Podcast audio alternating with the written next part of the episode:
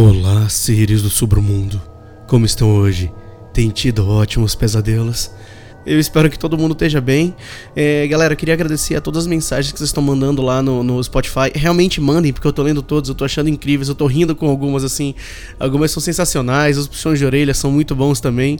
Continuem, gente, é muito bom ouvir o feedback de vocês. Eu preciso saber o que vocês pensam, o que vocês estão achando, é, o que vocês têm a falar. Até mesmo uma coisa que não tem nada a ver com podcast, que vocês querem só falar para mim, podem falar que eu tô aqui para ler todas. E eu leio todas, hein? Eu leio todas mesmo. Você não acredita? Eu leio todas, assim. Vai me testar, manda lá uma mensagem no privado lá no Instagram Instagram. Ô, Bruno, o que, que eu mandei na minha mensagem? Falando nisso, você já tá seguindo o nosso Instagram?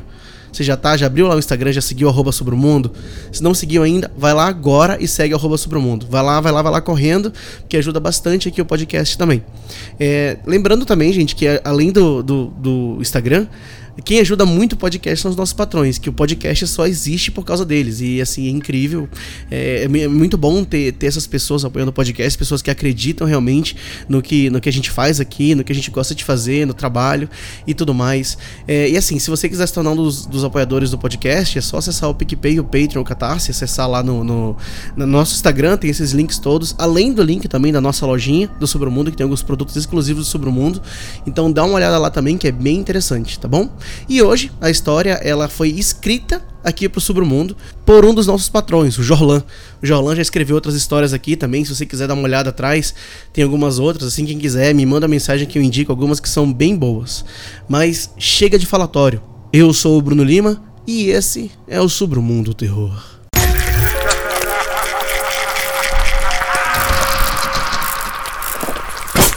Submundo Terror.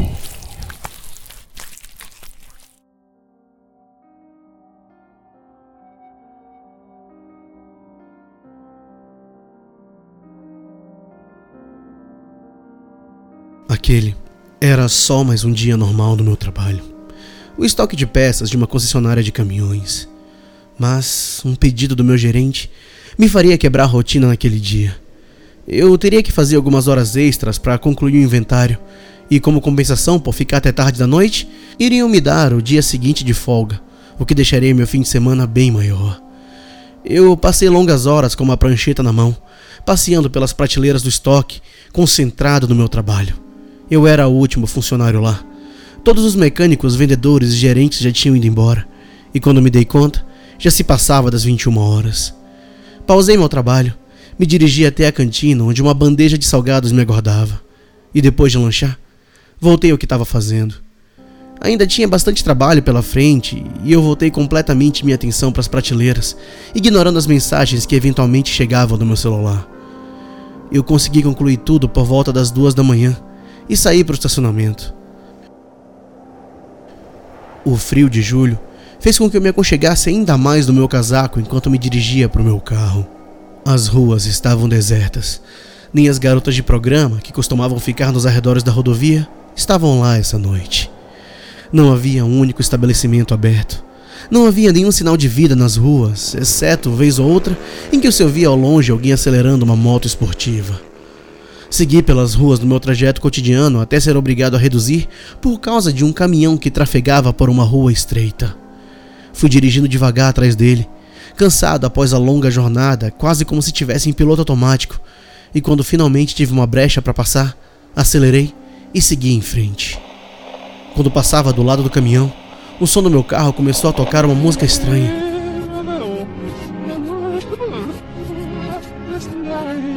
Eu desviei a visão para mudar de estação quando olhei para frente de novo, percebi que tinha errado o caminho e estava em uma rua completamente diferente. Eu reduzi a velocidade, olhei em volta para tentar entender qual trajeto deveria fazer e não reconheci mais o ambiente. Tudo estava meio estranho. A iluminação do lugar estava estranha, estava tinha algo bizarro no ar. Talvez essa sensação tivesse sido criada pela música que tocava no rádio. Era uma sequência de notas que pareciam não fazer nenhum sentido. Alguma coisa melancólica, sombria, meio depressiva, que acabou me dando um mal-estar repentino. Eu pressionei o botão de power off, silenciando aquela canção, enquanto pegava o celular no banco do carona para olhar no GPS.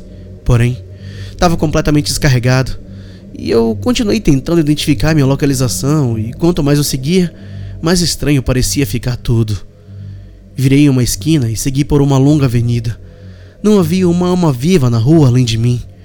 Mas adiante, vi um local aberto. Era um bar, alguma coisa assim, uma lanchonete. E eu parei o carro bem na frente. Chequei o celular novamente e ele simplesmente não ligava. Eu desci do carro, olhando em volta, acionei o alarme e me dirigi à entrada do estabelecimento. Quando cheguei à porta, todos os rostos ali presentes se voltaram para mim, enquanto suas vozes silenciaram instantaneamente. Eu percorri os olhos por todo o ambiente. Haviam três homens bebendo em uma mesa. Pareciam não se importar com minha presença, embora um deles sustentasse um sorriso sarcástico no rosto, como se estivesse esperando que uma bomba escondida explodisse a qualquer momento. Mas os outros não esboçaram nenhuma reação. Um quarteto que jogava cartas interrompeu o jogo e ficaram me encarando confusos. Um homem que bebia escorado no balcão me olhou de relance, sorriu e virou o rosto na direção oposta a mim, enquanto dava um gole na bebida do seu copo. Ele foi o primeiro a quebrar o silêncio, com um comentário que mais soou como um pensamento em voz alta. Olha, mais um. O homem do lado de dentro do balcão sorriu e balançou negativamente a cabeça enquanto olhava para o outro que fez o comentário. Em seguida, ele olhou para mim e eu me aproximei. É, Oi, licença. Eu acho que eu tô meio perdido. É, eu também acho. Ele me interrompeu rispidamente enquanto me encarava de maneira menos sutil possível, o que me deixou completamente sem reação. Dei uma olhada rápida nas prateleiras e algo me chamou bastante atenção. Eu não diria que sou um especialista em bebidas alcoólicas, mas eu tenho um hábito frequente de beber e não reconheci nenhuma marca nos rótulos daquelas bebidas. Até os formatos das garrafas eram completamente diferentes dos que eu estava acostumado a ver em bares que eu frequentava. Quando eu fui falar novamente com um homem no balcão, uma garçonete surgiu de uma portinha ao lado e veio andando na minha direção com uma bandeja de bebidas na mão. Ela me lançou um olhar de desespero. Seus olhos vibravam nas órbitas, seus lábios tremiam como se ela estivesse segurando o choro.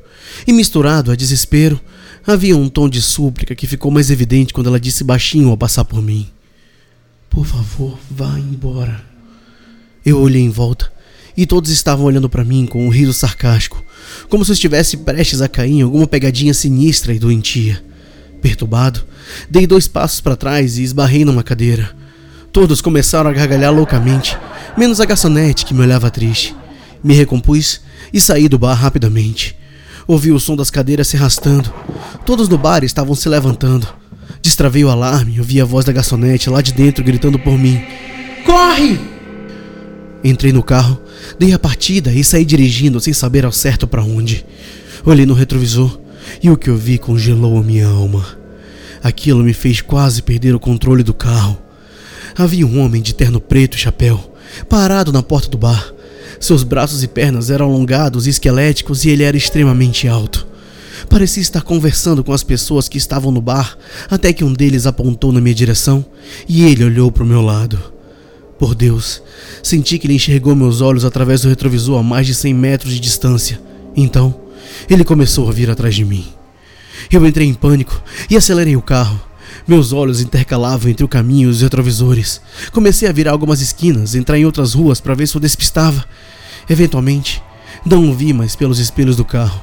Desacelerei e recuperei o fôlego enquanto continuava dirigindo completamente perdido. Havia algo muito estranho nas casas, nas ruas, nas calçadas. Algo que eu não conseguia identificar. Mas aquele lugar nem parecia mais a minha cidade. Passei por subidas e descidas que geograficamente não deveriam existir naquela região. Segui por mais umas ruas e comecei a perceber pequenos movimentos na minha visão periférica, como se alguém se escondesse rapidamente nas sombras. Comecei a notar os mesmos movimentos pelos retrovisores. Em um momento de distração, Fui surpreendido pelo homem de chapéu enquanto ele tentava abrir a porta do carro. O susto me fez deixar o carro morrer, e enquanto eu dava partida novamente, ele abriu a porta e seus dedos ossudos e longos agarraram meu ombro. Um cheiro forte de mofo entrou no carro e eu sufoquei, enquanto aquele homem esquisito tentava me puxar para fora. Em um lampejo de adrenalina, consegui reagir e acelerar com tudo. Saí arrastando o homem até que ele soltou e eu ouvi cambaleando atrás do carro. Eu continuei entrando em ruas desertas, algumas quase completamente escuras, outras iluminadas precariamente por luzes amareladas dos postes. Não havia nada no ambiente que eu pudesse identificar, alguns carros parados na rua, de marcas e modelos que eu nunca tinha visto na vida. Enquanto eu me questionava sobre tudo aquilo, vi pelo retrovisor um homem de chapéu aparecer correndo numa esquina. Acelerei o carro e continuei entrando pelas ruas, virando em várias esquinas aleatoriamente, mesmo sabendo que não haveria como impedir aquele homem, ou seja lá o que aquela coisa fosse, de ouvir o barulho do motor do carro. Aquele trecho da cidade tinha se tornado um labirinto tenebroso, do qual eu não tinha ideia de como iria sair. Meu desespero aumentou quando acendeu no painel a luz de reserva. O combustível estava acabando, e a única coisa que eu podia fazer era continuar dirigindo. Olhei no retrovisor e não vi o homem de chapéu, mas meu alívio durou pouco, pois ele reapareceu dobrando a esquina e correndo em minha direção. O que me fez acelerar novamente e retomar aquela perseguição angustiante agora temperada com uma dose maior de medo, causada pela luz de reserva do tanque do combustível. Novamente eu consegui despistar o C que me perseguia e entrei em uma rua onde reconheci ao longe um posto de gasolina que ficava no meu trajeto cotidiano. Uma centelha de esperança acendeu em mim e eu acelerei, mas algo estava terrivelmente errado. Embora eu parecesse que estava perto, eu demorava a chegar, mesmo estando a uma velocidade razoável para se transitar em via urbana. O posto parecia se distanciar cada vez mais. Quanto mais eu me aproximava, mais longe parecia que ele ficava. E o que eu mais temia aconteceu. O carro finalmente parou. Enquanto eu tentava, sem sucesso, dar a partida, olhei no espelho novamente e não vi nenhum sinal daquela aberração de chapéu que me perseguia. Então, eu saí do carro e corri até o posto. Pelo menos eu sabia que lá funcionava 24 horas haveria alguém para me ajudar. Pelo menos teria algum outro ser humano para ouvir o que estava acontecendo comigo. Olhei mais uma vez para trás e não vi sinal do meu algoz. Então, abri a porta do carro e a primeira coisa que eu senti depois do frio foi o forte cheiro de mofo no ar.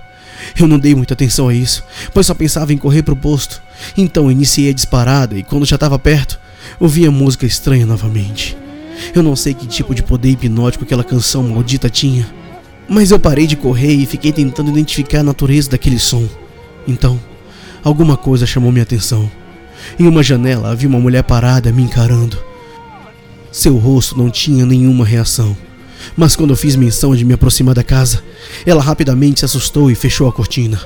Eu olhei para outra casa e tinha uma garotinha me olhando de uma janela no primeiro andar. Ela aparentava ter seus oito anos e dava um largo sorriso inocente. Eu sorri de volta e acenei para ela, mas seu próximo movimento cravou em meu peito uma onda de medo terrível. Ela apontou para trás de mim, e quando eu me virei, aquela aberração de chapéu e terno preto estavam atrás de mim. E mesmo não sendo possível ver seu rosto, pois estava envolto em trevas, eu sei que ele deu um largo sorriso antes de me jogar longe com um empurrão. Minhas costas se chocaram com um poste e minha nuca bateu com violência no concreto duro. Fiquei tonto, mas a adrenalina do susto fez com que eu me repusesse rápido e, sem hesitar, iniciei a disparada para o posto. Enquanto gritava por frentista que parecia não me ouvir, ainda sentia aquela criatura no meu encalço, arfando e rosnando com uma fúria insana. Aquele ser, fosse o que fosse aquilo, me odiava com todas suas forças, um ódio que sobressaía qualquer sentimento humano. Naqueles poucos segundos eu fui capaz de sentir o seu ódio por mim, e isso me deixou impotente, ridiculamente pequeno e fraco diante dele.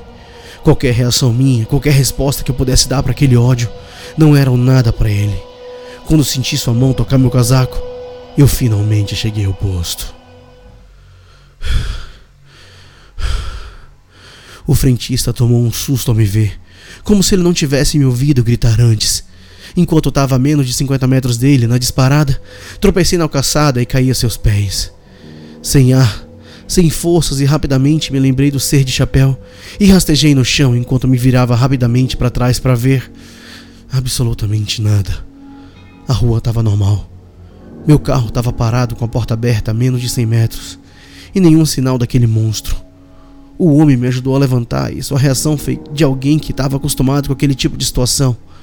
Eu fui explicar para ele, mas as palavras tropeçaram e se atropelaram na minha narrativa. E antes que eu concluísse, ele me deu uma lapinha no ombro e me disse: Não se preocupe, amigo. Você não é o primeiro a chegar aqui desse jeito. O quê? Como assim? Então ele me explicou sobre várias vezes as pessoas chegando lá, cansadas, dizendo que foram perseguidas por alguma coisa, um monstro, algo que vinha atrás delas. As pessoas que chegaram lá chamaram aquilo de o vigilante sem rosto. Após relutar muito e seguir o frentista até meu carro, Fui com ele e percebi que aquele trecho de rua não era mais o mesmo de antes. As casas onde a mulher e a criança estavam já não existiam mais. Empurramos meu carro até o posto, onde eu abasteci e segui para casa. Quando cheguei, percebi que meu celular estava ligado e tinha 64% de bateria. Entretanto, minha maior surpresa foi ver que tinham passado exatos 20 minutos desde a hora que eu saí do trabalho, o tempo médio que leva meu trajeto normalmente. Foi como se quase uma hora da minha vida nunca tivesse existido. Todos aqueles acontecimentos estavam ainda borbulhando na minha mente. Eu decidi tomar um longo banho quente e me deitar, mas as imagens e sensações ficaram pairando na minha mente por um bom tempo. Mas devido ao cansaço, inevitavelmente eu dormi, um sono conturbado e cheio de sustos e pesadelos. Se passaram alguns dias e minha rotina está normal, eu poderia ter evitado passar pelo mesmo local todos os dias, mas a verdade é que é o melhor trajeto para minha casa. Eu nunca mais encontrei aquele bar de novo, mas de vez em quando eu ainda ouço aquela música tocando baixinho no meu rádio, e eu tenho certeza que vejo nos becos a silhueta macabra do vigilante sem rosto olhando para mim.